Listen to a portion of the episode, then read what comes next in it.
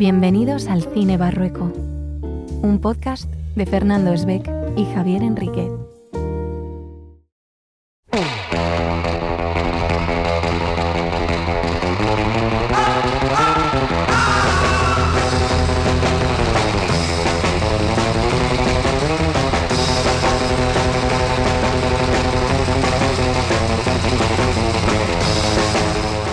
Qué alegría chicos celebrar una nueva sesión de cine barrueco para analizar Pulp Fiction, película del año 1994 de Estados Unidos, escrita y dirigida por Quentin Tarantino.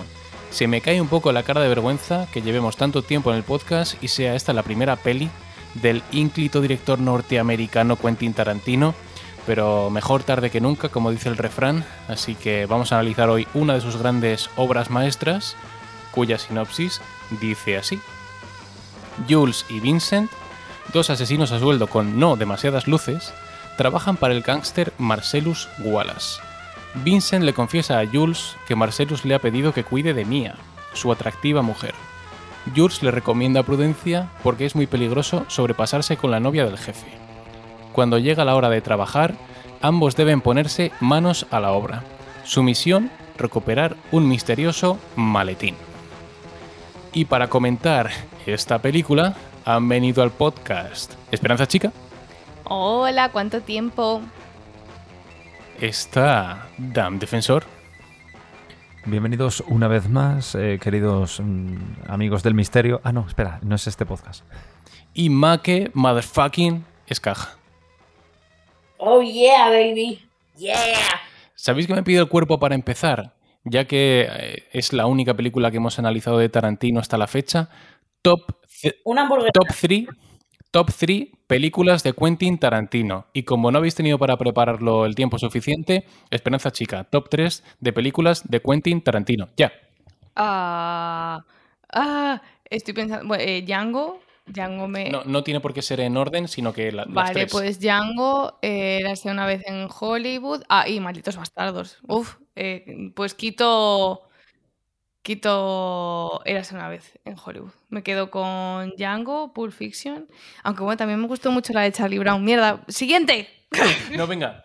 Eh, es que la, eh, la de Charlie Brown también me gustó un montón. Esa, Pulp Fiction y Malditos Bastardos. Perfecto. Damn Defensor. ¡Ah! ¡Se me han olvidado! eh, Django, Kill Bill y Pulp Fiction. Perfecto. Make Motherfucking Escaja. Pulp Fiction, érase una vez en América. No, esa es de. Sergio ¿O Leone. En una, una- eras una vez en Bueno, Hollywood. la de Eras una vez mm, en, en Hollywood. Eso.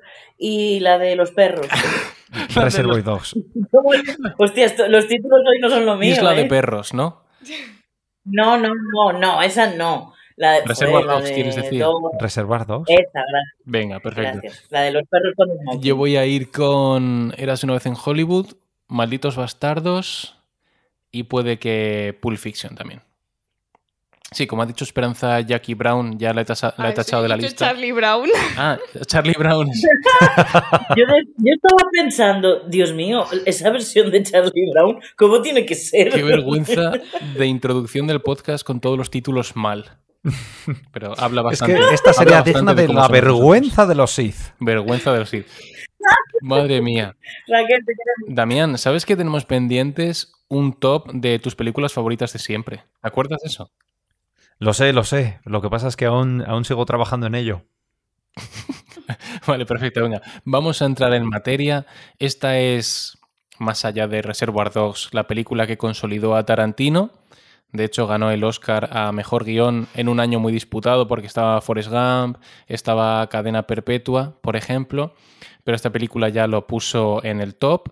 Para mí sigue siendo a día de hoy uno de los directores norteamericanos de referencia. Y estamos pendientes de que estrene o que prepare su próxima y última película, que ha dicho que iba a ser su última película, que se iba a retirar a estar con la familia, a escribir libros y obras de teatro, pero que se va a retirar del cine. Esperamos que sea un farol. Eh, vamos allá con el análisis sin spoilers de la peli. Sí que es cierto que no es una peli tanto de trama como de personajes, pero aquí vamos a comentar nuestras impresiones y al final de las mismas la nota de la peli. Espe, ¿qué te parece si empiezas tú con tus impresiones generales de la peli, apuntes y al final la nota? Pues eh, así en rasgos generales, creo que es una película que sobre todo se puede decir de ella que es muy entretenida, eh, que se puede clasificar, como bien lo clasifica Tarantino, en tres partes y, creo que lo, que más me gusta de ellas es cómo se van entremezclando, cómo todas las partes están eh, interrelacionadas. Me gusta mucho ese tipo de, películas, que creo que además tampoco se ve muy a menudo, un poco como si fuera de enredos, pero de forma seria, no de enredos amorosos graciosos, sino bien hecho. Y me gusta mucho que, mm, que los diálogos eh, si tú ya un poco sabes lo que va a pasar, porque ya lo has visto y tal, te das cuenta de que hablan de un montón de cosas que, te pueden parecer una estupidez, pero que luego eh, tiene importancia más adelante, pero como tú a lo mejor no sabes muy bien de quién te están hablando, o sea, me parece que tienen como unos diálogos eh, muy naturales. Porque realmente es como que estás grabando a unas personas que ya se conocen, que están hablando de sus cosas y no veo que me trate como un espectador eh, de que me tengan que poner en situación. Lo hace de una manera tan sutil que no me siento insultada. Creo que, como que Tarantino entiende que si estoy un poco atenta que me voy a enterar de todo. Lo que pasa que tienes que estar atento, sí que es verdad que hay, que hay mucha sutileza, pero, pero me gusta. Es una película que dura muchos minutos y aún así mm, no creo que en ningún momento se haga especialmente larga. Y, tiene unos giros que, están muy bien. por eso digo que en general lo que me parece es que es una película muy entretenida. Eh, tiene un montón de escenas que se han recreado luego, o sea que ha tenido un montón de influencia posterior. Eh, los actores todos están eh, muy, muy, muy bien. Y en general es que, o sea, me parece una película como para verla muchas veces y que entiendo que haya creado ese furor eh, posterior. De hecho, nosotros hasta nos hemos disfrazado de Vincent y Mía. que tengo que decir que esa noche no acabó igual, gracias a Dios. Yo no, yo no me drogo, y menos si no sé sobre todo si no sé qué es lo que, lo que me estoy metiendo, pero que tampoco es el caso porque, porque soy, demasiado, soy demasiado blanca para eso. Así que pongo nota a, la película y yo le pongo un, un 9 sobre 10. Creo que oh, sí, creo que es una peli que, que tiene todo para ser... Eh, una buena peli y para entretener, que al final es para lo que, para lo que vas al cine, eh, sin grandes dramas, pero aún así tiene ahí un poco de, un poco de drama y no sé, muy, muy, muy divertida. ¿Cuántas veces la has visto? Pues yo creo que tres. Tres veces. Pero bueno, como la última es muy reciente, pues la, la sensación con la que me quedo es esa, pero había muchas partes que no me acordaba exactamente. Lo que pasa que es verdad que tiene una historia bastante impactante como para que tú sepas ya una. que no se te olvida, vamos, que no son como otras pelis que a veces digo, pero esta la he visto, no la he visto, esto cómo acaba. Me acordaba perfectamente de cómo acababa casi todo, pero es verdad que la parte del guion la he valorado mucho más esta segunda vez, he estado más atenta y, bueno, tercera vez, y, y me ha gustado mucho más. Muy bien, eh, cuando has comentado lo de las referencias me hace gracia porque yo de pequeño vi infinitas veces Space Jam. Es una película creo que un año o dos posterior, o incluso, no sé de qué año es ahora mismo, 96, 97, y ya tiene una referencia a un guiño en Pulp Fiction, que tres años para crear ya un mito me parece muy poco tiempo y hoy en día es que es imposible que nadie la conozca, que no haga referencia a uno de sus diálogos, personajes, etc. Damián, venga, vamos contigo, opiniones sin spoilers y nota de la peli. Eh, la verdad es que no hacer spoilers de esta película es como hablar del sexto libro de Harry Potter, queridos amigos. Em, pero bueno, ¿qué te puedo decir? Mm. Es una de las primeras películas que recuerdo haber visto de Tarantino. Em, y creo que la peli tiene un nivel de acción adecuado. Creo que es una de esas películas en las que pesan más eh, los diálogos y el cómo actúan, eh, el, cómo actúan los actores. Eh, hay acción, obviamente, sí, pero tampoco es una peli como Django.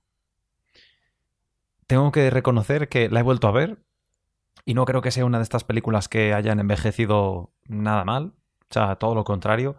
La he vuelto a ver y, y ya hay, haciendo referencia a lo que ha dicho Fer, yo hay frases de mi, en mi manera de hablar que las tengo de aquí. Entonces, de momento, como estamos en la zona sin spoilers, no voy a mencionar ninguna. Estaba mirando la ficha, cumple 30 años este año la peli. Ah, ah justo. Justo en la edad. justo en el asilo.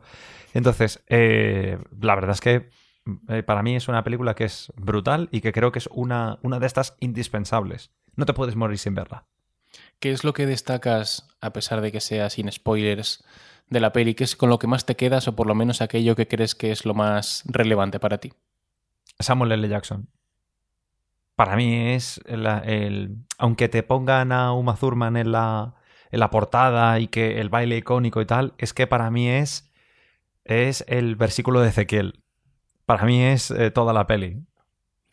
El actor de doblaje era Miguel Ángel Jenner, el padre de Michelle Jenner, ¿no? ¿La peli la has visto, Damián, doblada y en original? ¿Solamente doblada?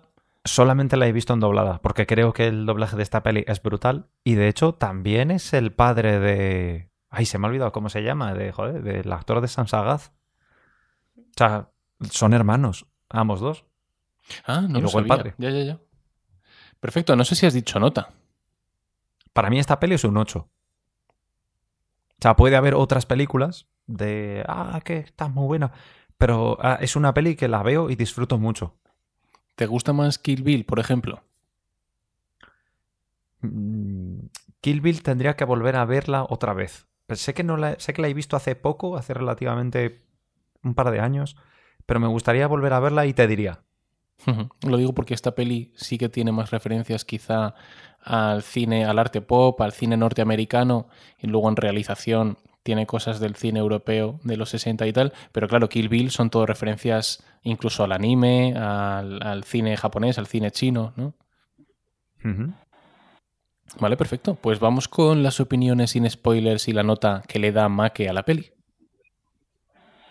A ver, yo voy a destacar tres cosas que me parecen fundamentales de esta peli. Lo primero es que creo que es tanto una oda como una crítica a la manera eh, en que los americanos hacen las cosas en su cultura, ¿vale?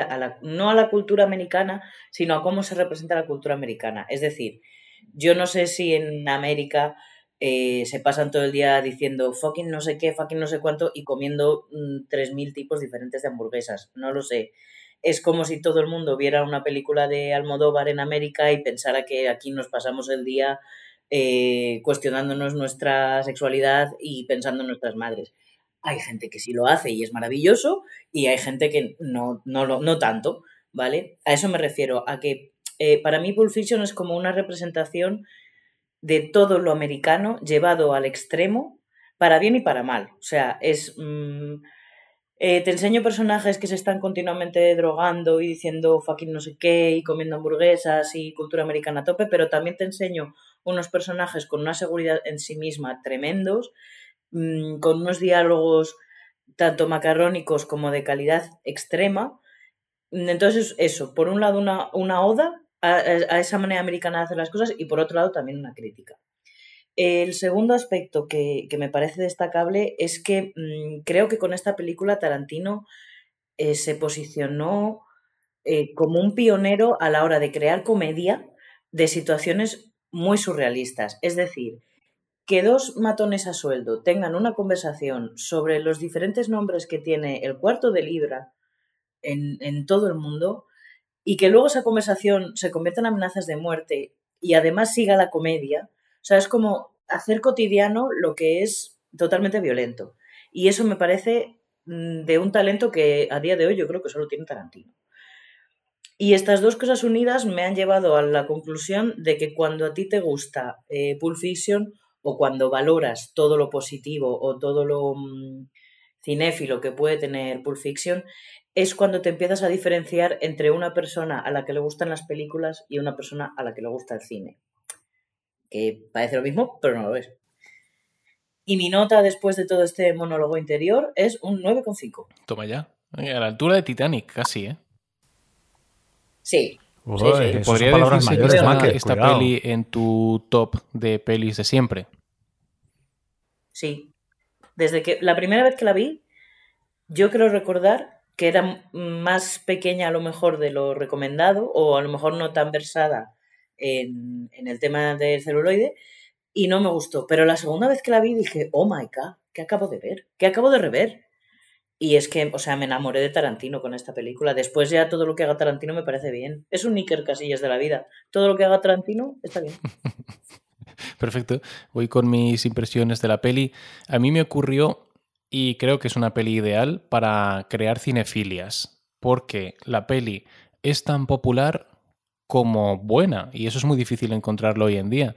Porque, por ejemplo, está Christopher Nolan, que es capaz de hacer películas muy, muy populares que a la vez son muy buenas películas y eso es muy difícil y Tarantino consigue que sea una peli popular, que le guste a todo el mundo, que incluya todas las cosas que a él le gustan y aparte que sea una gran película. Entonces, si la ves con 18 años, con 15, con, con 20, en esa época en la que te estás creando tú una personalidad y estás creando aficiones nuevas y pasiones, es que es ideal, es que te va a enganchar, porque tiene eh, diálogos absorbentes, tiene violencia, tiene humor absurdo, tiene una banda sonora que flipas, tiene una gran realización. El guion es buenísimo, las actuaciones, los actores. Y, me parece que lo tiene todo para que digas, si el cine es así, yo quiero subirme a este barco. Y a mí me ocurrió que con los 18 o los 19 vi ciertas películas que hicieron que mi pasión por el cine aumentara. Recuerdo esta, recuerdo Cadena Perpetua, vi El Padrino también, que son películas muy buenas, también muy populares, que te inician en, en este arte. Y mm, sobre todo me quedo con que es una película muy moderna. Tú la ves hoy en día y se ve ese tono popular, es una película que no pretende ser nada elitista y sin embargo tiene trazas de, gran arte, sobre todo en el tema de los, de los diálogos y las actuaciones. Y tú empiezas viendo la película, la escena de la cafetería, ves una pareja hablando, que se hablan cariñosamente y luego de repente sacan una pistola y atracan el restaurante ya notas que estás viendo algo distinto. Y luego sale el título de crédito, la música a todo trapo, y ya enseguida te engancha. Y es que luego además no baja. Así que yo le voy a poner un 9. Es una película que nunca me importa volver a ver, no me aburre. Y quizá no sea mi tipo de cine favorito, pero aún así me lo paso siempre en grande viéndola y con Tarantino disfruto siempre. Así que si os parece chicos, cerramos la parte sin spoilers. Y como además es una película que ya ha visto todo el mundo o casi todo el mundo, vamos a pasar al apartado con destripes argumentales.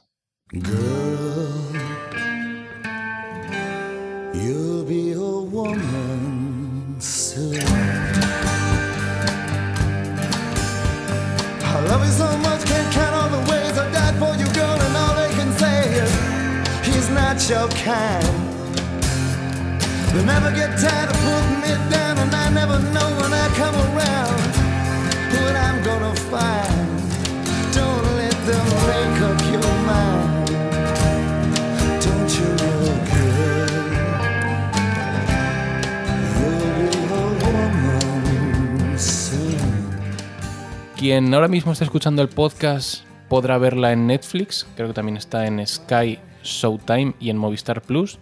Así que si no la habéis visto, o si la habéis visto hace mucho tiempo y escuchar este podcast os pica el gusanillo de verla otra vez, ahí la tenéis disponible. ¿Qué os parece, chicos, si vamos con la, con la cosa, iba a decir, con la parte de las cosas que no nos han gustado de la peli? Porque aunque le hemos puesto notas muy altas, siempre hay algún apartado que nos gusta menos y así nos lo quitamos de encima y luego vamos a lo mejor. Bueno, vale. Venga, empieza tú, Maque. A ver qué es lo que no te ha gustado de la peli o lo que crees que está menos bien. A ver, a lo mejor es lo mismo que lo positivo un poco dando la vuelta. Creo que el hecho de que sea una película tan, tan, tan americana, si no la ves con una mente un poco amplia o, con o por lo menos con ganas de, de entender y asumir otras culturas y entender otro tipo de hacer cine, un cine que no es lineal, un cine en el que los personajes no son ni buenos ni malos, o sea, son gente que se dedica a cosas chungas, son personajes chungos, realmente, pero no son malas personas.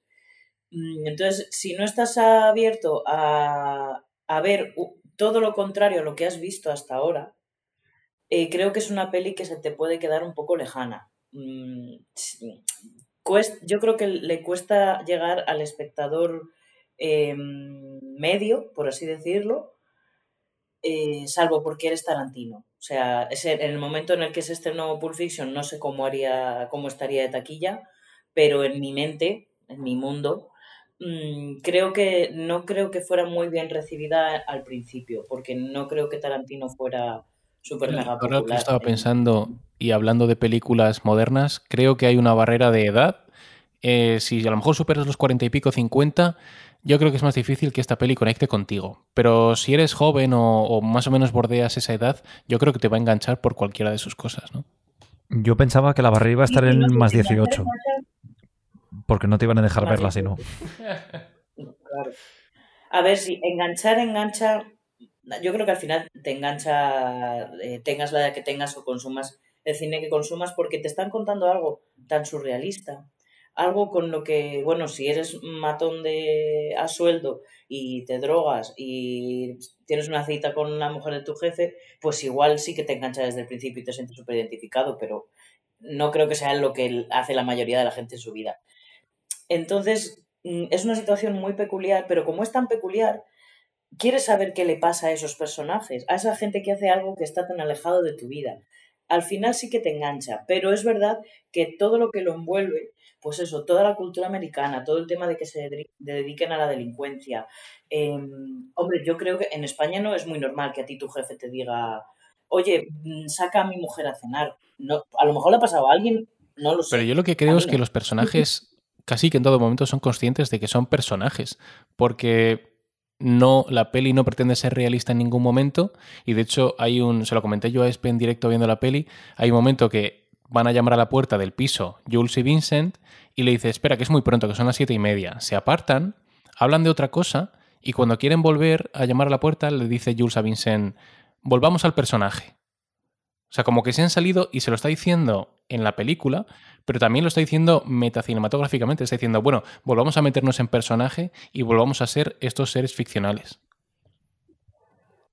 Sí, bueno, pues eso, pues son, son personajes que son eso, muy definidos a lo mejor como personajes en, todo lo que ello significa, o sea, personas que no son reales, y eso es lo único a lo mejor que le puedo poner negativo, que te cueste un poquito entrar al principio y cuando se estrenó. O sea, yo creo que ahora tú te sientas a ver Pulp Fiction, la hayas visto, no la hayas visto y quieres saber qué le pasa a esta gente porque tienen a Tarantino detrás.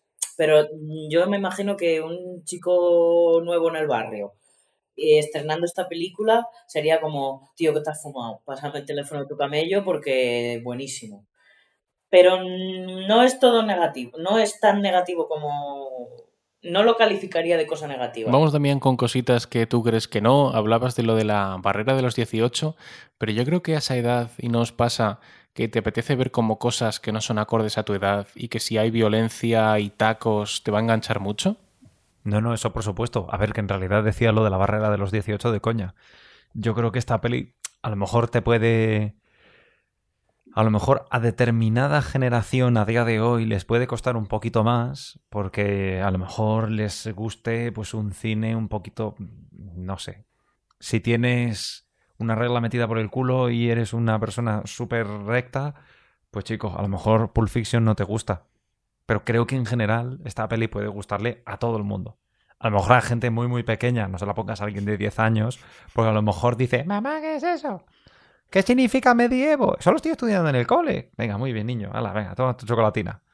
Yo, sinceramente, no.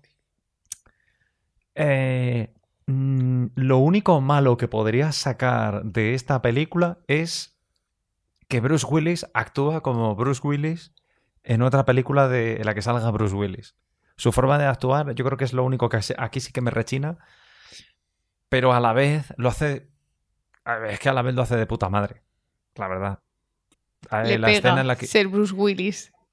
Claro, es que, ¿sabes qué pasa? Que ahí, por ejemplo, tengo que reconocer que como ya tengo tan encasillado al, actor, no sé ni cómo se llama la peli, no me acuerdo. Entonces, para mí es Bruce Willis en Pulp Fiction. Butch.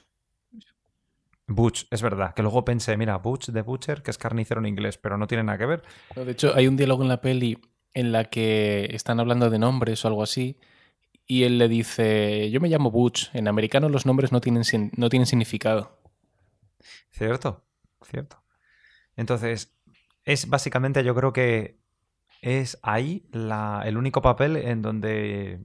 O sea, el único, el, único, el único actor que me chirría un poco porque no le veo actuando como un personaje, sino que le veo actuando como es él. Porque luego en otras películas actúa igual, actúa igual. Es exactamente igual. Y hay partes que parecía que se le olvidaba que tenía la, que tenía la pierna herida. Que se, Ah, le, se ve moverse normal y, y de, uy, ¿sabes? Se me olvidaba cojear que tengo mal la pierna. Pero claro, es que, ¿cómo se llama en Jungla de Cristal? Eh, McLean. McLean. Es que McLean puede con todo. Y aquí es un poco McLean. Efectivamente. Efectivamente. Entonces no le puedo sacar. Si me dice, me tendría que esforzar mucho, mucho.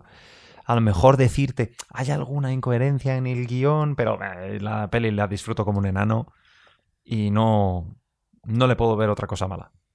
Yo, para abrir así también otro debate y ir encaminándonos hacia la zona de las cosas que nos gustan, lo único que puedo achacarle es que en algún momento, como la película sí que dura dos horas y media, puede tener algún momento más valle, quizás sobre todo en los momentos de Butch con su novia. Ahí sí que hay alguna parte que las conversaciones se alargan un poco de más, sí que ayudan a entender más al personaje y a ver la relación que ellos tienen, pero si tuviera que decir alguna parte que me gusta menos, es sin duda esa.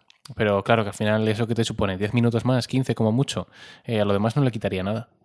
Es que incluso la dinámica de la novia y él eh, sorprende mucho porque a él se le ve un tío como muy duro y tal. Y, y de repente está con esa chica que la pobre parece que no sabe encontrarse el culo con las manos, ¿sabes? O sea, no puede estar más en la parra. Y es como que no le pega. Y incluso cuando él llega al final con la moto, en plan de venga, vámonos, que nos tenemos que ir ya, que perdemos el tren. Y ella, como de que estamos preocupada. Y es como, me da igual, súbete y luego lo discutimos. Pero no, ella tiene, ¿sabes? Es, como muy panoli. Y, me, y a mí me parece que le pega mucho el contraste ese. Que es verdad que a lo mejor te ponen demasiado en situación para que la entiendas. Pu- puede ser, porque es la parte menos tal. Pero a mí me parece que tiene mucha comedia eh, la forma de ser de ella en contraste con la de él y con lo que él está haciendo. Entonces creo que, que esa parte queda, queda bien por eso. Yo creo que la única motivación que puede haber para que estas escenas duren un poco más es para luego el tema de que ella olvida el reloj, que es lo que hace que la trama se dispare hacia adelante, ¿no? Sí, sí, sí, porque la pobre... eh, yo por un momento pensaba que, que realmente ella había cogido el reloj y que él no había mirado bien la Porque maleta. pensabas que éramos tú y yo. Seguro que no. Yo sabía que si me, a mí me, me encargan coger el reloj, ya te digo yo que el reloj lo cojo. Tú te olvidas del reloj. Yo podría decir que en mi caso es al revés. Yo habría sido ella. Habría dicho, juraría que lo había cogido. Y Raquel, me cago en sos. Yo volvería a casa a comprobar si he cogido el reloj por mi principio de TOC. O sea, saldría de casa, tendría el reloj encima, lo duraría, volvería a casa, vería que tengo el reloj encima y volvería a salir. Pues chicos, si queréis pasamos a la zona de las cosas que sí nos gustan y yo voy a empezar con todo lo relacionado, eh, a raíz de lo que dijo Damián, con el personaje de Jules, porque es que cada diálogo que tiene es una genialidad tras otra. Y luego ese giro que tiene él en el argumento, que tiene una revelación, es que esta película no para de ser cómica a pesar de la violencia. Cuanta más violencia hay en las escenas, más comedia tiene. Y yo, cada vez que aparece este personaje en escena, es que se come la pantalla. Y luego identificamos Espe y yo realmente quiénes son los tres protagonistas de la peli. Y por mucho que Mia aparezca en el póster, luego en la peli aparece poquito. Y diríamos que es la trama que protagoniza Butch, Bruce Willis, la que protagoniza Jules con el tema de su revelación y la que protagoniza John Travolta Vincent cuando tiene que cuidar o acompañar a Mia. Diría que esos son como los tres ejes de trama, pero que luego la trama tampoco tiene ninguna importancia. Ah, yo era por si, por si alguno quería, quería hablar, estaba intentando ser amable, pero nada, que os den. eh, eh, sí, es verdad, Paso. es verdad que ella parece como mucho la imagen. eh, incluso podrías decir que, que son ellos dos, John Travolta y Samuel Jackson, que son los protagonistas también por, por excelencia, pero ahí falta el personaje de Bruce Willis, que además su trama a mí me parece muy entretenida, me parece que es la parte de enredos que menos te esperas que se vaya a enredar como se va a enredar. Eh, aunque reconozco que mi favorita sería la tercera, la, la de Jules, pero mm, ya no solo, no, no tanto por, por Jules, sino como por el, la complicación que tienen con el bache y lo que el bache supone para el acompañante trasero del coche y cómo se les complica todo en cuestión de un segundo, esa pues me hizo mucha gracia, que me parece súper bestia, súper desagradable, o sea, es que la pobreza es que la han dejado sin cara por un bache. Eh, Entonces, es verdad que la Eh, parte ha sido un de- bache. Claro, o sea, es ¿Qué que va? lo piensas Este puto coche no ha cogido ningún bache. es que lo piensas y dices, o sea, en el momento inicial, cuando te ponen la escena de la primera escena de Ezequiel, no sé qué, lo del maletín, ya te lo presentan, te cortan ahí justo en el momento exacto para que luego tenga sentido la parte de la redención de Jules, que es sobre lo que versa la segunda parte. Pero es que a mí la parte que más me gusta de esa tercera parte es la parte intermedia en la, en la que tienen que hacer todo lo del coche y todo. Eh, y luego ya el broche. Está la parte contratante de la parte contratante del contrato de la parte Esa contratante o algo así. Esa, esa Me subparte- llamo Mulo esa y hablando no podrás salvar tu culo. Me parece buenísima. Y, y cuando se enfada limpiando el coche, porque tendría que estarlo limpiando el otro en vez de él, que está limpiando sesos. ¿Por qué tengo que estar limpiando yo cachitos de cerebro? y, y es que esa parte me, parece me parece súper graciosa que, y es la más bestia. Eh, y luego la parte de también. Es que me gustan las- los trozos en los que, para no decir tanto las partes, eh, en, la- en las que se terminan de, de enredar las historias. Por eso me gusta tanto que el diálogo de la cafetería, que empieza con un atraco, termine con el final de la película. Que tú te piensas que lo del atraco era una carta de presentación que no iba más allá. Y luego te das cuenta de que ahí está volviendo otra vez. Y, por eso me gusta eso, la, la sutileza para enredar todas las historias, todas las conversaciones. Por eso decía lo de estar atento, que esa parte me parece muy interesante. Y sí, esa, parte otra vez. Y, y el, el monólogo que se marca eh, Jules para cuando están todos apuntándose con pistolas, la Bunny, esta Bunny eh, histérica perdida, que todavía al final se dispara ella sola sin querer, y cómo se van los dos hundidísimos, han sido totalmente humillados, eh, me parece mm, espectacular. Es que me parece, o sea, es que termina la película eh, de la mejor manera posible. Y por eso creo que la última, eh, como decía, historia, Parte. la última historia La última es La última que narrativa. más me gusta eh, y en concreto eh, el hándicap que se encuentran con la limpieza del coche y el señor lobo y todo eso. Pues que ahora, según lo decías, pienso que la película es más una comedia que cualquier otra cosa, porque cualquier situación, sea la que sea, siempre va a la comedia.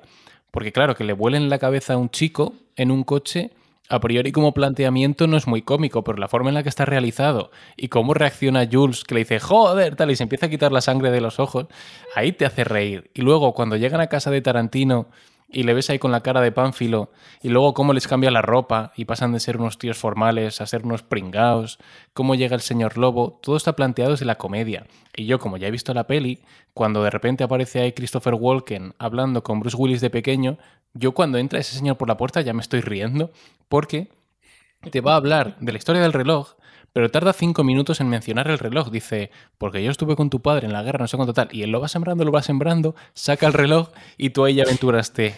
Este reloj se lo metió por el culo. Y luego confirmas que sí. Entonces. Primero, me- primero se, lo teme- se, lo teme- se lo metió él por el culo. Y luego, para que no se lo encontraran, me lo metí en el mío. Peck. De, Y yo- de ahí viene la expresión Peck, que Peck. utiliza ahora Sí, todo sí. el mundo. Beck es bueno hoy en día porque el reloj es de oro. Y, mm, y no sé, y, y todo me parece ultra cómico. Cuando tiene el subidón mía y van a casa del otro que está fumando y la piba no quiere que metan a, la drogadicta en casa y cómo le clava la, la jeringuilla y todo eso. Así que al final es una comedia ultra violenta, pero una comedia, ¿no? Es una comedia muy negra.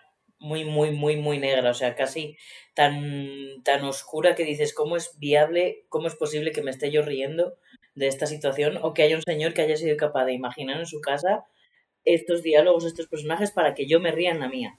Es tan negra. Así, con una tía muriéndose. Ojo que también Eh, está ¿cómo preparando el terreno para un chiste. Ahora te iba a decir que es tan negra que la mitad de los actores principales lo son.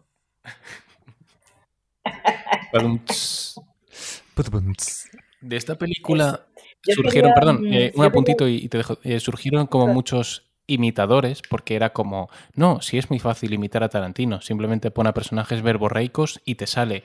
Pero luego se ha demostrado, se ha demostrado que no, que es un arte dificilísimo y que solo sabe hacer él.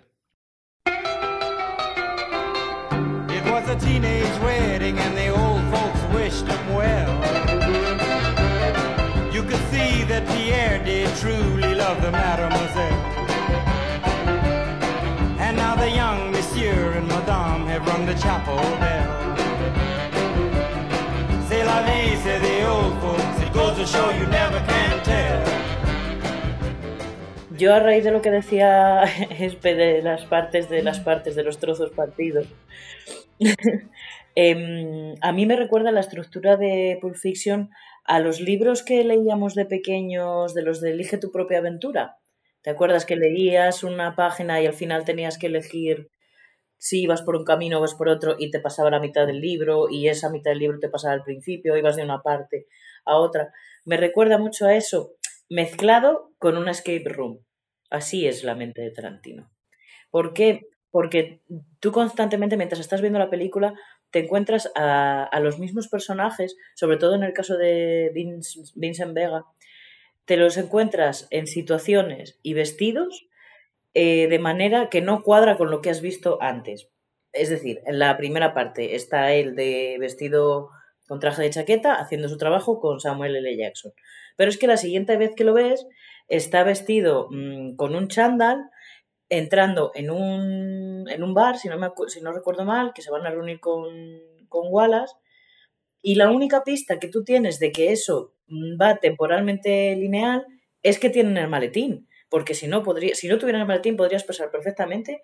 Dices, vale, no sé si esto es un recuerdo de alguien, si viene de después, porque no te, no te dicen cómo Vincent Vega ha llegado del piso al bar y se ha cambiado de ropa, no te da ningún, ninguna pista. La siguiente vez que sale es, creo, en casa del camello con una gabardina y se va a buscar a Mia Wallace, pero tampoco te explican qué ha hecho mientras tanto, o sea, como que Vincent Vega está ahí todo el rato cambiándose de ropa, cambiando de, situación, y no sabes muy bien si es lineal o no. Lo sabes por muy poquitos y muy pequeños detalles. Entonces, tu mente está constantemente colocando esos detalles como cuando haces una escape room. Que tú vas cogiendo detallitos de cada escena, detallitos de, de cada diálogo, para que en tu mente eso se configure como algo lineal, que es como estás acostumbrada o acostumbrado o acostumbrade a consumir las películas. Y eso es todo lo que tengo que decir sobre la estructura. ¿Y, y no te sorprendió? Porque es que a Vincent lo matan a mitad de película. Sí, también. Claro, ahí dices, ostras, a este lo matan aquí. Y entonces esta escena es después de esta otra, pero me parecía que era antes porque llevaba puesto este vestuario. Sí, y de... o sea, yo me pasé, toda la película así. Y de repente vuelve a aparecer donde le dejaste en el piso y tú, pero si ya ha pasado la noche con Mía y... Claro.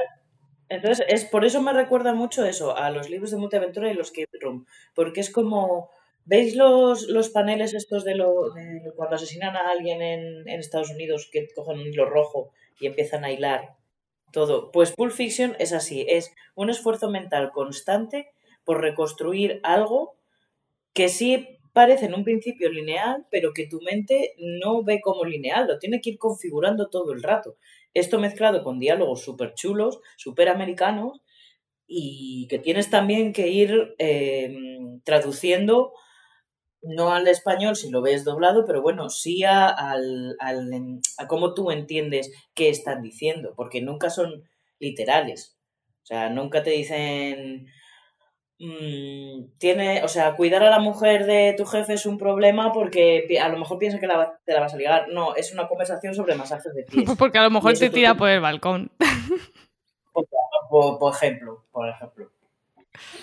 O sea, es muy, es muy puzzle y eso me encanta porque te tiene es lo que te, una de las cosas, de unos de los detalles que te mantiene constantemente en atención. Damián, perdona, eh, Damián, vamos con cositas que te gusten a ti de la peli, te puedes recrear, pueden ser frases, momentos, acciones, tiroteos, lo que tú quieras. Creo que tiene, creo que lo, lo más, o sea, lo mejor de la película son las frases que tienen con las que eh, muchas de ellas me he criado. ¿vale? Eh, tengo un breve listado, pero mis favoritas. El ¿Por qué tenemos que decir estupideces para sentirnos cómodos? Evitando, o sea, son conversaciones en las que se dan cuenta de que mantener un silencio, o sea, que los silencios los interpretan como algo malo. Y en realidad e, e, es como toda esa conversación de ah, la conversación que tienen con en torno a, pero pero si le haces un masaje en los pies no significa nada. Claro que lo significa. Ahí, tienen una frase que no voy a decir en la no voy a decir en, la, en el podcast, pero que es hacer em, hacer un acto sexual a una persona o masajearle los pies no es la misma jodida cosa. ¿Vale? Es que es brutal. Cosas con... Eh, tienen también eh, frases brutales con las que te rompen como un poco la, la, estática del personaje. Cuando después de todo lo que ha pasado con Mia le dice, eh, con tu permiso, me voy a casa a tener un infarto al corazón. Entonces, no te lo esperas, no te lo esperas. Pero sobre todo, es, mi frase favorita de siempre. La tengo que apuntar, la tengo que encontrar porque a la vista la he perdido. Que es ta ta ta ta ta. Vamos a ver, por favor. A ver, Dios santo. Eh, ah, bueno, lo de, eh, por favor, oh, hola, soy el señor Lobo, soluciono problemas. Lo de, bueno, eh, no empecemos a chuparnos las pollas todavía. es que, es que son cosas brutales. Ah, y luego, mi frase favorita, y con esto ya os dejo, ¿Y ahora qué? Voy a decirte lo que pasará. Llamaría a un par de negros empapados en crack. Quiero que disecan a este colega empleando un soplete y un par de alicates. ¿Has apuntado lo que he dicho, maldito capullo? Aún no he acabado contigo, ni lo sueñes. Practicaremos el medievo con tu culo. Es que son una cantidad de cosas que tiene esta peli. De, de, de. Estoy a mil jodida, estoy como, eh, como decía, estoy a, joder, estoy a mil, estoy a mil millas de, estar bien. No, sí, que es cuando el Marcelus, esa frase me gustó mucho porque le pregunta Bruce Willis, claro, entre ellos hay una enemistad, pero Bruce Willis lo salva, conserva el código de honor y le dice, ¿estás bien? Y dice, no, no estoy bien. Y estoy a mil jodidas leguas de estar bien. Es, es, es increíble todo lo que tienen, pero sobre todo creo que mi momento favorito es el momento de estar comiendo en el restaurante al final de la peli. Cuando dice he tenido eh, tras, este, tras este milagro que hemos presenciado y el otro. Eh, sí, sí, claro. O sea, el otro por no entrar ya en la gresca dice como, ah, sí, sí, claro, claro. Eh, dice lo de, pues hemos presenciado un milagro, voy a, he decidido que voy a cambiar mi estilo de vida. Y termina, a mí es que yo creo que la, la última segunda, o sea, la última mejor frase es cuando le dice lo de vas a coger mi cartera en la que pone hijo puta peligroso y cuando la saca dice vas a sacar el dinero de ahí y te lo vas a quedar. No te estoy perdonando la vida, estoy comprando tu vida. Y dices, oh, oh, mama. Y el otro le dice, como le des 1500 dólares por perdonarle la vida, te vuelo la cabeza por, te vuelo la cabeza por principios.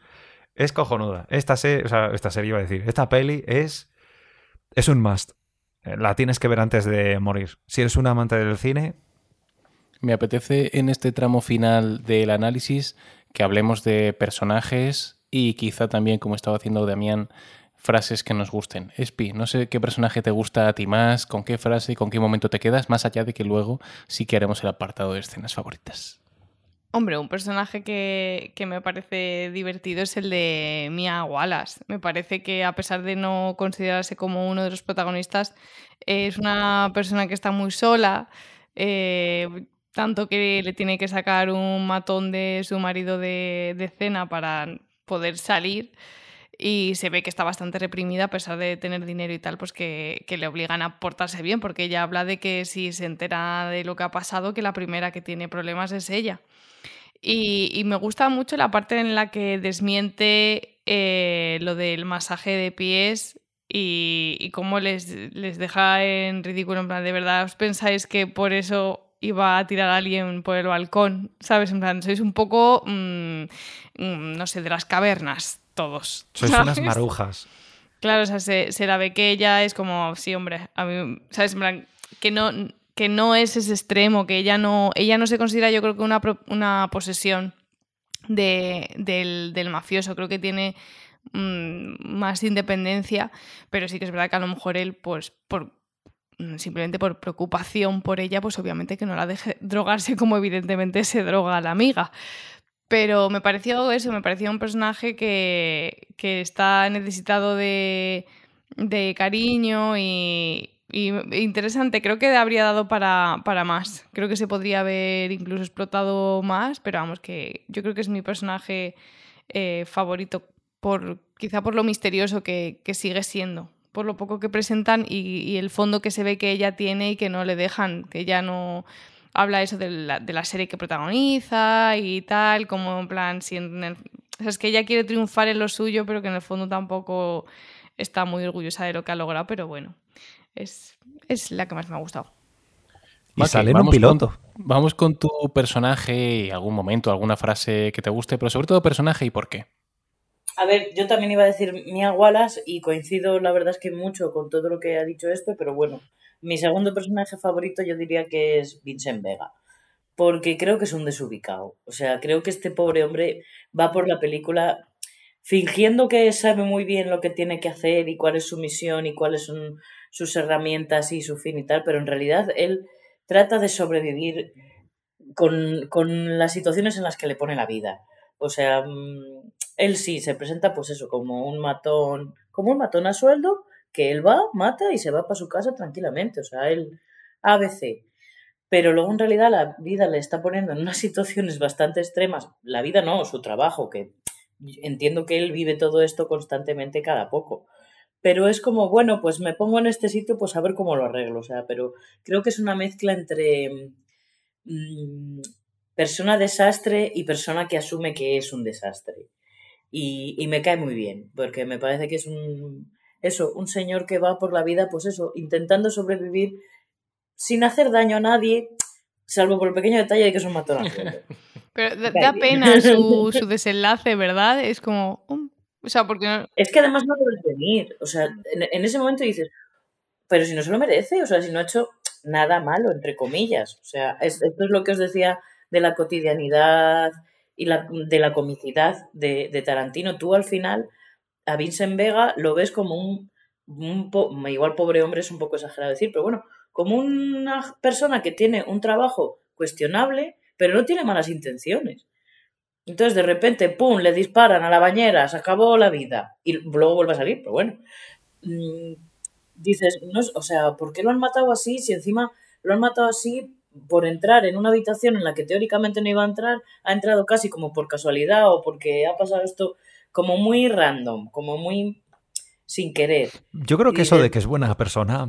A ver, entrar en casa de alguien con un subfusil para cepillártelo, creo que buena persona no te hace. es culpa del empleado. Pero es su trabajo, no, no lo hace porque quiera vengarse de esa persona o porque tenga, le tenga un odio, es porque es su trabajo, o sea, le han encargado una tarea y él no se plantea que esa tarea moralmente está mal.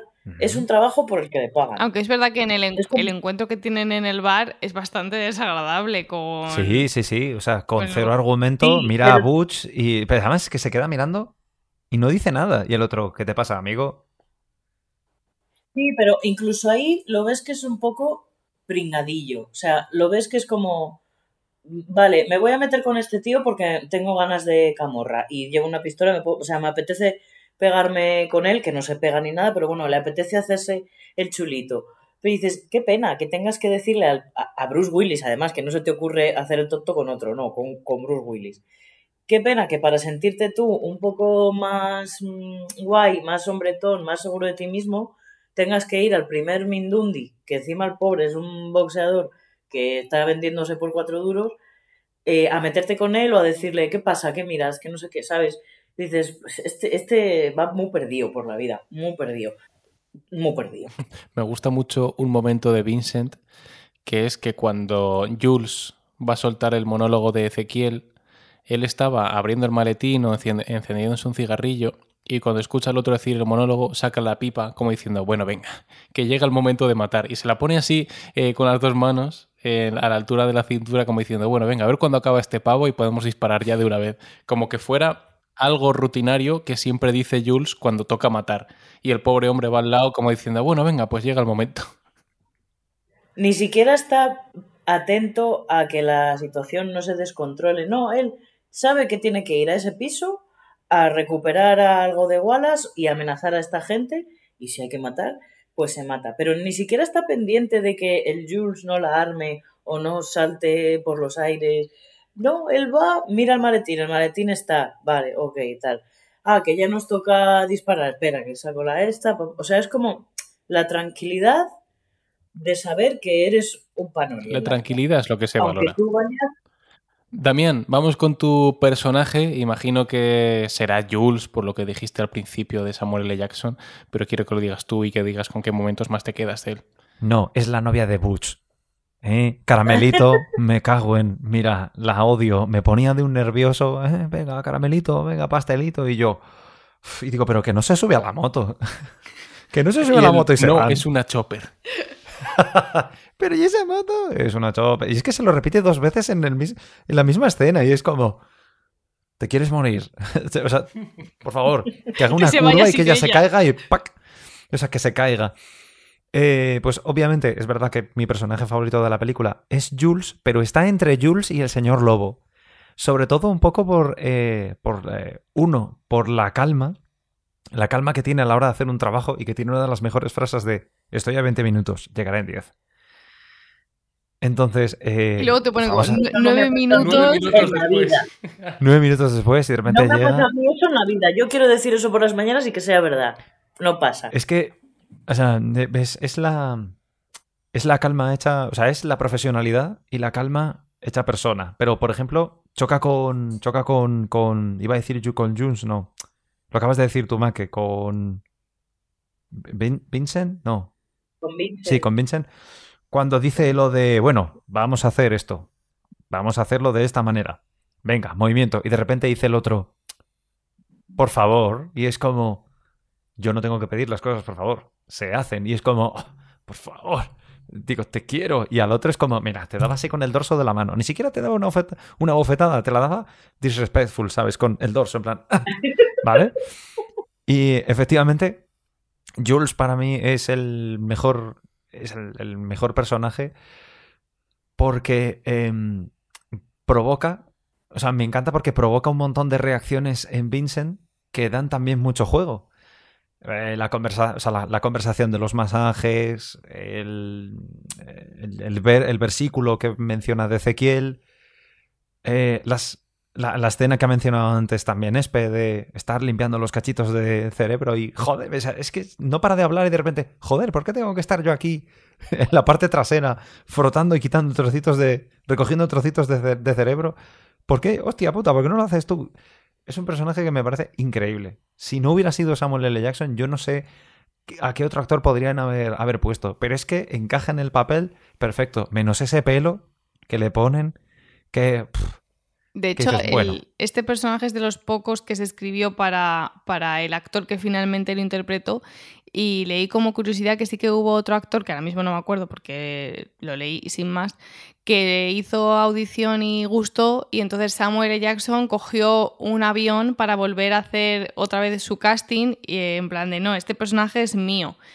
Y, y por lo visto sale en el bar, el personaje que estuvo a punto de ser Jules sale en el bar, es el camarero de, del bar, pero, pero porque todos, ah. todos los personajes estaban escritos para alguien en concreto, y ni siquiera el de Uma Thurman era inicialmente para ella, el de John Travolta tampoco, era para otro que está en Reservoir Dogs, el señor Blanco o el señor Rubio, señor Rubio creo que es, porque quería que fueran gemelos. Y, Ah, sí, es que en Reservoir Dogs el señor Rubio, que es Michael Madsen, hace de hermano de Vincent Vega. Claro, pues eh, Tarantino quería que fueran gemelos, entonces quería a ese, pero al final fue Travolta. Y en el caso de Samuel L. Jackson es el único para el cual se escribió el personaje y era para él. El de Bruce Willis tampoco era para Bruce Willis, era para, para otro que no estaba del todo convencido y se lo, se lo quitó Bruce Willis. Así que... Joder, pues cómo me alegro. Mm. Cómo me alegro de todos estos cambios. Me ha recordado un poco a, la relación que tienen en Bullet Train los, los dos asesinos que estos sí que son hermanos, pero uno es blanco y el otro es negro. No lo he visto, pero solo sé que sale Bad Bunny. ¿No lo has visto? Pues eh, bueno, chicos, ya sabemos cuál va a ser el próximo cine barroco. Mira, estabas hablando de Jules. Yo de personaje, en cambio, voy a decir el, que, el único que no, que es el de Tarantino, que se ve que sus dotes actorales no llegan a demasiado. Pero de Jules, ahí vemos algo que Tarantino hace muy bien y luego explotará, por ejemplo, al máximo exponente en Malditos Bastardos, lo de dilatar las situaciones para aumentar la tensión, porque cuanto más alargue el diálogo Jules, más tensión tienes por lo que va a ocurrir.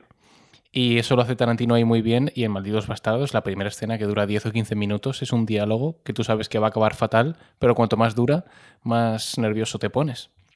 Y en esa situación de Jules es lo que él consigue cuando en teoría le toca entrar, matar y punto, y cuanto más lo alarga, mejor para el espectador. Y me gusta mucho la frase que dice de nadie jode a Marcelus Wallace, excepto la señora Wallace. está muy fino. En fin. Pero, ¿cómo se llama el actor este que hace de, Dios, que no es Jim Carrey? el otro. Morgan Freeman. Morgan Freeman creo que Morgan Freeman podría haber sido una buena alternativa para Jules. Sí, además Morgan Freeman ahí eh, estaba en su época de, darse a conocer porque hizo Paseando a Miss Daisy y luego Cadena Perpetua, que ese fue el rol también que lo consolidó también, en cierto modo. Perfecto, chicos, pues si este apartado más o menos se va encadenando hacia su final, ¿qué os parece si vamos con las escenas favoritas? ¿Lees la Biblia, Brett? Sí. Pues tengo memorizado un pasaje que resulta apropiado para esta ocasión. De Ezequiel 25:17. El camino del hombre recto está por todos lados rodeado por la injusticia de los egoístas y la tiranía de los hombres malos.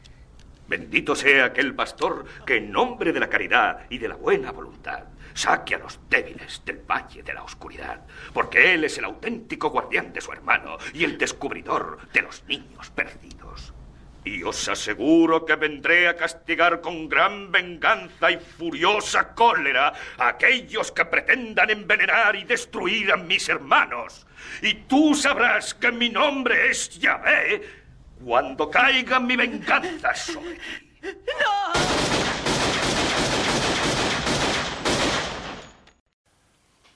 Seguro que hemos mencionado ya alguna, pero aquí que quede consolidado y estipulado cuál es la escena favorita de cada uno. ¿Espi? Mi escena favorita es ¿qué puñetas hay en el maletín? ¿Por qué no nos lo dicen? Yo quiero saberlo.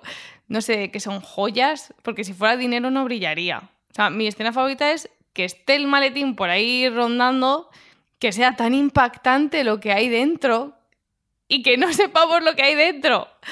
Yo, yo necesito un, al final de la peli, una escena post créditos con el contenido del maletín, porque mi imaginación vuela demasiado. sí, y ya está. Es un achante.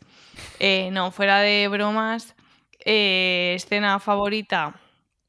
Pues yo creo que, la parte del final eh, de la, del, del atraco en, en la cafetería eh, cuando le está soltando todo el rollo de que si le hubiera pillado en cualquier otro día le habría matado ya, pero que le ha pillado en un día en el que quiere cambiar su vida y que por lo tanto que, se la perdona y cómo está calmando los ánimos y mm, todo, todo el diálogo ese me, me gusta mucho. Que estás súper tenso a pesar de que si ya te has dado cuenta de que llevan la ropa cambiada, tú ya sabes que va a sobrevivir, que van a sobrevivir los dos, porque ya les has visto en el bar pero es verdad que en ese momento pues a lo mejor no te acuerdas y la tensión es real. Y de hecho lo primero que piensas es que los dos atracadores van a salir mal parados. Entonces me gusta mucho cómo la tensión está en aumento y, se acaba solucionando. Eh, y cómo ese Jules eh, es que impone muchísimo, o sea, como para decirle que no ibas a hacer lo que él quisiera. Así que esta sería mi parte favorita, pero vamos que hay muchísimas más. Eh, es que cualquiera de, las que son más icónicas, como puede ser el baile, la conversación en el... Vale, no digo nada más. Esa. Adiós. Vamos con la escena favorita de Make. Pues tengo muchas. ¿Puedo decir una y media? Depende. Vale. Si se la pues robas, no.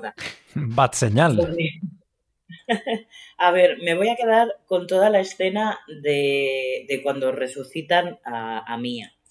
Me quedo con esa escena por incómoda, porque es una escena tan sumamente visual que roza tanto lo gore. O sea, los ojos como los tiene ella, eh, el maquillaje de ella que es un cadáver. O sea, ella es un auténtico cadáver. Está que dices, imposible, o sea, no la reviven. No la reviven porque está la muchacha con una sobredosis, pero digna del mejor DJ del mundo. Y, y yo qué sé, los ojos inyectados, la babilla que le cae a ella, el momento jeringuilla. Es una escena tan, tan violenta, pero no, pero sin sangre, porque creo que hay muy poquita sangre, creo que es solo creo que alguien se mancha de sangre, no, no, perdona que no recuerdo. Se la guardaron toda para Marvin. Ahí, ahí. eh, y me incomoda mucho porque me pongo muchísimo, o sea, estoy ahí. En esa escena es que el espectador está ahí, los nervios de que se va a morir, de que cómo le vas a meter una, un pedazo jeringuilla en medio del pecho, eh, las prisas, en la preocupación porque es la mujer de tu jefe nada menos. O sea, es la escena más incómoda y de más nervios, mm, yo creo que de toda la película. Y me gusta mucho esa incomodidad tan visual porque se opone mucho con la escena de la historia del reloj, que también es muy incómoda, pero porque te la estás imaginando. Porque te la están contando y te lo estás imaginando y lo estás viendo. También estás ahí. Ojalá no estuvieras, pero estás. Y me voy a quedar con esa. Y solo voy a destacar una curiosidad del tema restaurante, porque me da la sensación, intuyo que Fer va a querer hablar del baile. Entonces, solo digo que me he fijado que en, el restaurante los camareros son personajes de la cultura popular eh, americana, de cine americano, de películas americanas, pero hay un zorro, hay un señor vestido de zorro. Me descuadra del todo. No sé de, dónde viene ahora mismo el zorro. Pero mm, puede, puede ser una gracia con que el, personaje, o sea, la identidad real del zorro es no sé quién de la Vega y juegue con el tema de que Vincent se apellida Vega o algo así. Ahí lo dejo. Pues ahí se queda. Vamos con la escena de Damián. Pues a ver, básicamente te diría que mi escena favorita. Eh, mi escena favorita yo creo que es la. Más o menos el paseíto. El paseo de las escaleras. El paseo de las escaleras. Joder, iba a decir la conversación que tienen por el pasillo y las escaleras, ¿vale? El momento en el que has mencionado de llegar a la puerta y decir, mm, aún es demasiado pronto, se desplazan para continuar con su movida vuelven otra vez a la puerta y entonces ya empieza toda la escena del piso. Pero sobre todo, una manera, fíjate qué tontería, pero una manera de provocar miedo a la persona a la que tiene delante, que es lo primero, no le dejan sentarse, o sea, no le dejan ponerse de pie, se cargan al compañero, al, compañero que está tumbado, le dice que se quede tumbado, sigue relajado, ahí estás bien. Que luego es al primero al que pegan un tiro, que parece que lo pegan en el sofá, pero es el momento en el que genera máxima incomodidad con la frase hamburguesas, la piedra angular de un desayuno nutritivo. Mm. Y que hablar de hamburguesas esté haciendo que se te cierre el culo porque dices, ¿qué va a pasar? Pero tengo que decir que realmente yo creo que la escena con la que más me he podido reír de todas es cuando Vincent ha dejado a... Eh, han vuelto del baile, eh, deja a Mia que encuentra su que, encuentra el pollo de heroína, mientras él va, dice, bueno, voy al... Uh, perdón, el reloj, que habla solo. Y dice, me voy, a, me voy al baño. Dice, me voy a mear. Dice, demasiada información. Y se va al baño y el tío se pone a dialogar consigo mismo como, mira, ella parece que te gusta, pero tenemos que planearlo bien. Y entonces llega un momento en cuando ella ya se está terminando de colocar, dice, haremos lo siguiente le daremos las buenas noches, eh, le diremos que ha sido un placer, te vas a ir a tu casa y te vas a hacer una paja. Y ya está. Así que diría que probablemente esa sea una de mis escenas favoritas porque no me la, no me, no me la esperaba. Toda la peli en sí es muy buena, pero esa me pilló de sorpresa. Hay muchos momentos meme en la peli. Está el momento más obvio del GIF de Vincent Vega, pero también está el meme de ellos dos en coche antes de la cita y después de la cita, que pone habitualmente yo un lunes, eh, yo cuando llega el viernes, y son ellos dos demacrados después del tema de la jeringuilla y tal. Y luego, por supuesto, pues todas las frases como esta que ha comentado Damián. Yo diré obviamente la del baile porque creo que es la más icónica. Además, en cine no solía o quizás no es tan habitual poner escenas de baile o escenas que no tengan una progresión argumental.